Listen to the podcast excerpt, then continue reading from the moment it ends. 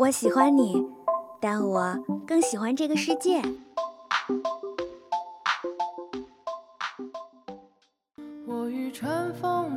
如果能与时间白头偕老，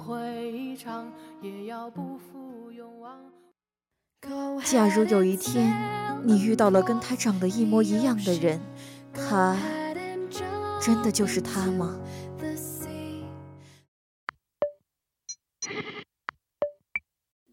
是爱一个人，还是杀一场人？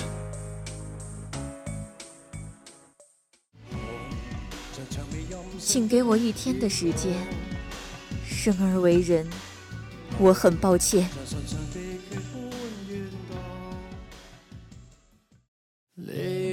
有人说，跨过黑暗就是黎明，我的黎明可能永远不会来了。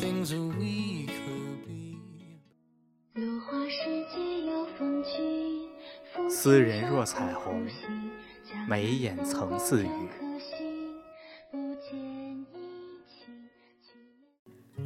没有喜欢你多久，但觉得能喜欢你好久。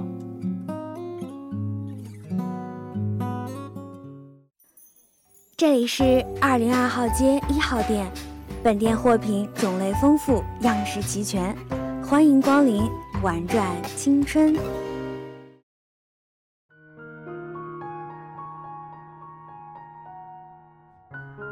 对于我来说，未来就是早已完成的东西。今晚矿区注定会失守，再过两周，联邦城就会屈服投降。三个月后，外交官一定会在人们的谩骂声中谢罪自杀。接下来，早海将在六年后升起巨浪，摧毁下城区，吞并锁月湖，最终将钟塔顶端的金色光芒也给淹没。整个联邦城将在黑潮中分崩离析。到那时，这座城的人们将失去最后一寸得以安生的土地。唉。我已经不知道看过多少遍了，这就是这座城所注定的无聊透顶的结局。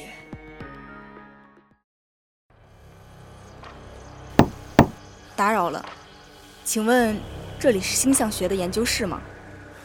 真是稀客，尽管我想这么说，我可帮不了你。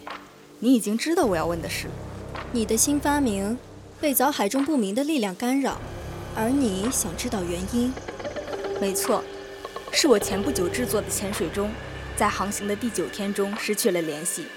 人们都知道，藻海水质粘稠如油，除了深不见底的变异海藻，从未发现过任何生物在其中生存，更别说有船舶能够在藻海上远距离航行。不必担心，无论是物质含量，还是海藻的生长范围，以及能在藻海中工作的特制机油。经过检验，我已经排除了所有可能影响潜水钟的因素，只剩下最后一个了。哦，是星体引起的藻海潮汐变化。真不愧是联邦城的天才发明家，你的结论并没有错。那么，可惜你来迟了。如今的联邦城中已经没有星象学家了。不，还有一位。我已经说过了，星象学早已没落。如今的联邦城中只有高贵的科学家。无论任何人做什么发明，这些都与我无关。或许在有些人眼里是这样的，但我知道真相并非如此。星体的运行自有一套严谨的体系，哪怕是星体细微的聚变反应，都能对自然变化产生足够多的影响。那又怎么样呢？和我合作吧，这也是为星象学证明的好机会。你不会理解的，联邦城早就没有了未来。不管你做些什么，都是徒劳的，是吗？那告辞了，可惜了，空有一身本领却不愿意施展，星象学没落至此，也就不足为奇了。怎么？看来我们的发明家曾经给人们带来过一双希望的羽翼呢。你说什么？那时候的你信心满满，觉得能让联邦城重新崛起。回到那个充满统治力的时期，哼 然而后来你所看到的，只有新的痛苦，那是希望转化为失望带来的更大悲痛。如今，无论是泥泞不堪的下城区，还是噪音遍布的上城区，人们为了战争无节制地透支自然资源，各样化的污染已经到了人类再也无法挽回的境地。就算是再完美的军械和发明，没有驱动的方式，也只是一堆废铁罢了。你都知道了？你口中的星象学家，不正是上知天文下知地理的存在吗？果然，对于联邦城的发展，星象学的智慧也是不可或缺的一环呢。发明家，不，青小姐，我问你，既然你都已经知道了科学带来的危害，你还敢说所有的知识都百无禁忌吗？等等，啊！发生什么了？你振作点！喂！报告，库克洛普斯之眼暴走，矿区矿区失守了。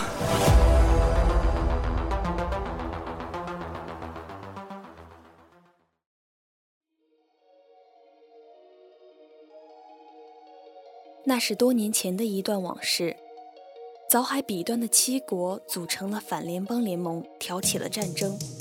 不，记得那时的早海还是被叫做为东大洋，而联邦城的各大发明家们组成了理学会，用接连不断的武器发明，为四面楚歌的联邦城迎来了一场又一场的胜利。于是，城里掀起了武器发明的浪潮，知识也有了贵贱之分，发明家在人们的拥簇中被捧向了天空。被赞美吞没，散成了联邦城的点点繁星，支配着这座势力日益庞大的都市。同时，所有其他的学者只能默默叹息：可惜了，早知如此，学这些又有什么用呢？当地上遍布战火的时候，也就没有人再仰望星空了。请等一等，不要发明那个东西。科技武器真是太棒了。杀死越多的敌军，就等于守护了更多的城市居民啊！你们，你们会后悔的。未来会有很多很多的无辜居民死去。行了，别来打扰我们的发明。一个星象学的小屁孩又能知道些什么？为什么？为什么不肯相信我？给我好好反省一下吧。在最紧要的关头没作用也就算了，现在还敢往发明家身上泼脏水，该不会是嫉妒吧？也是，唯有科学才是最强大的力量。至于那些装神弄鬼的学问，真是没有存在的必要。七年后的今天，联邦城最后的希望——伟大发明库克洛普斯之眼在矿区失控，上万人因此丧生，联邦城尸横遍野，血流飘出，伤亡比所有人想象的都要多得多。我想起你是谁了，那个时候星象院的怪人。当时唯一站出来反对这项发明的，只有你一个。后来被所有人视为了异类，联邦城也逐渐没了星象学的容身之处。矿区失守了，我早就提醒过他们了，自食其果。你是因为不愿意看到人们创造出来的东西带来危害，所以才这么排斥发明的吗？真是无聊的问题。告诉你，人们不管发明什么。死亡不会推迟，毁灭无从改变，这是早已注定的结局罢了。可你曾经想过去阻止，不是吗？在你昏迷的时候，我把你的星盘修好了，现在你应该能看到更远的地方了吧？你就这么喜欢显摆你的科技能力吗？当然，你可以不用，告辞了。所以我才讨厌科学家。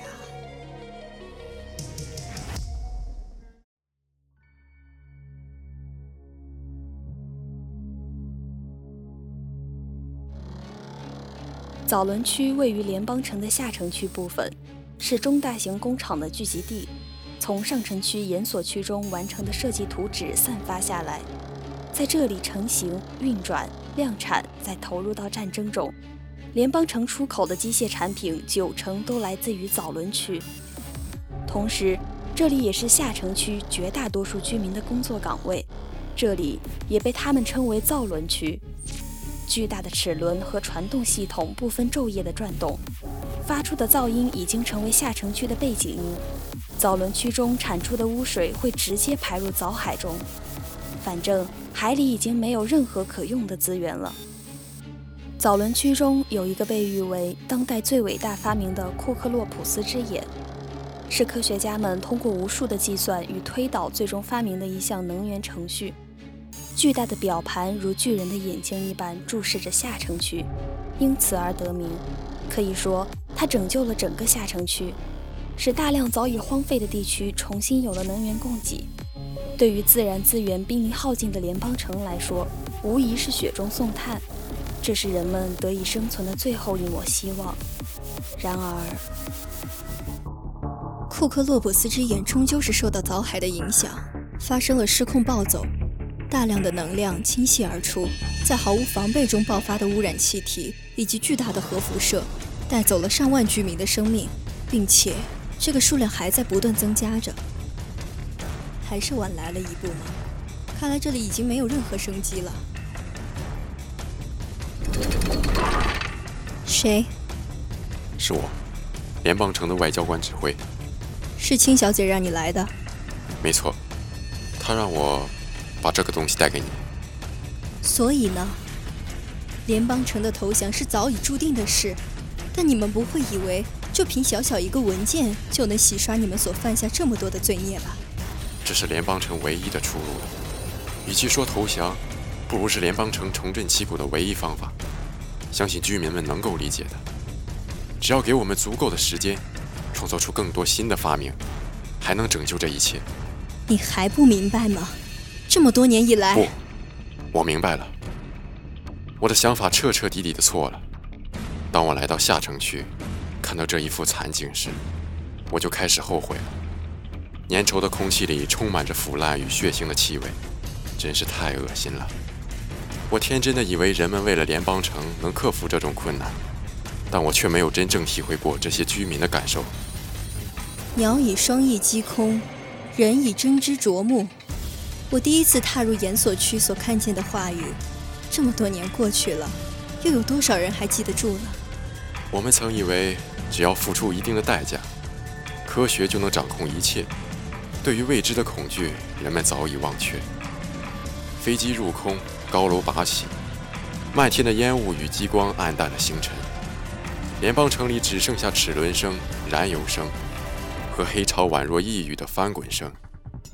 人们高呼着：“让我们建起通天之塔，妄图以繁体之躯比肩天际。”而实际上，或许真的只差一步之遥。而正是这一步之遥，让我们付出了无比惨痛的代价。事已至此，你还认为联邦城内拥有希望吗？放心，我会将这一切背负下去，哪怕肩负再多的罪名，无论是屈服还是赎罪，我也必须拯救这座城市。拯救剩下的所有居民。为此，我们需要您的支持，请你帮助我们吧。远不止星象学，任何学问都有存在的价值。没错，这是人们血与泪的教训。高速发展的科技，应该要推动所有的知识体系，而不是好高骛远地抛下他们。可惜，终究是需要一场猛烈的伤痛，才能让人们彻底清醒。当年大学者在临走前，曾留下过一句话。你是说那位大人？他都说了什么？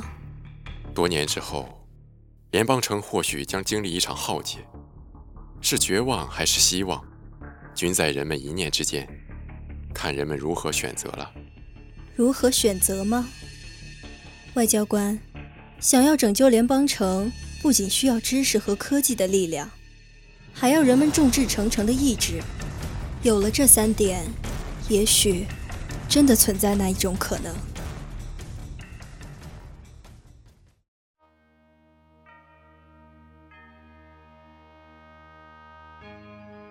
那一天，一位所谓的大学者来到了这座联邦城。人们说他什么都懂，说他通晓世间万物，所有人对他奉为圭臬。然而，这位大人并没有指点过任何发明。甚至对联邦城的各式机械都未曾一顾，反而似乎对女孩所在的早已没落的星象研究院产生了兴趣。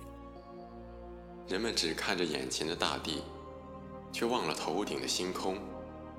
你手中的表盘太有趣了，来试着将你的目光投向遥远的天空吧。正如那位大人所说的，当我用占星盘观测浩瀚的天体时，我不仅能看到星象的变化，我还能隐约看到过去，以及不远的将来。世间万物皆有定律。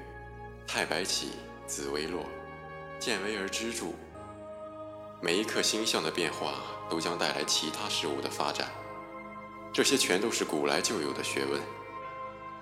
以联邦城现代的科技，倘若能知晓浩瀚宇宙中所有星象的变化规律，那么推算出未来将发生的一切，自然也不在话下。星象学正是这样一个充满魅力的学问。喂，如果星辰在看着这一切的话，一定很喜欢这样的结局吧？但是抱歉，我已经看腻了。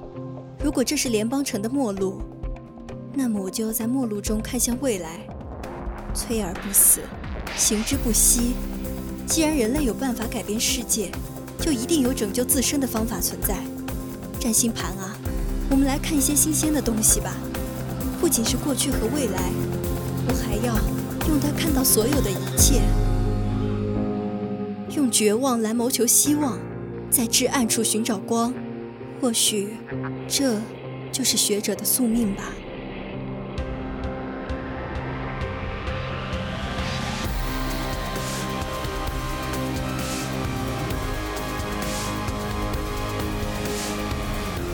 好啦。今天的玩转青春最后一颗星辰到这里就全部结束了。播音：云鹏、纯洁、中二少年、微微云、球球；采编：宁次、机务、纯洁；协众监听，共同感谢您的收听。我们下周同一时间再见。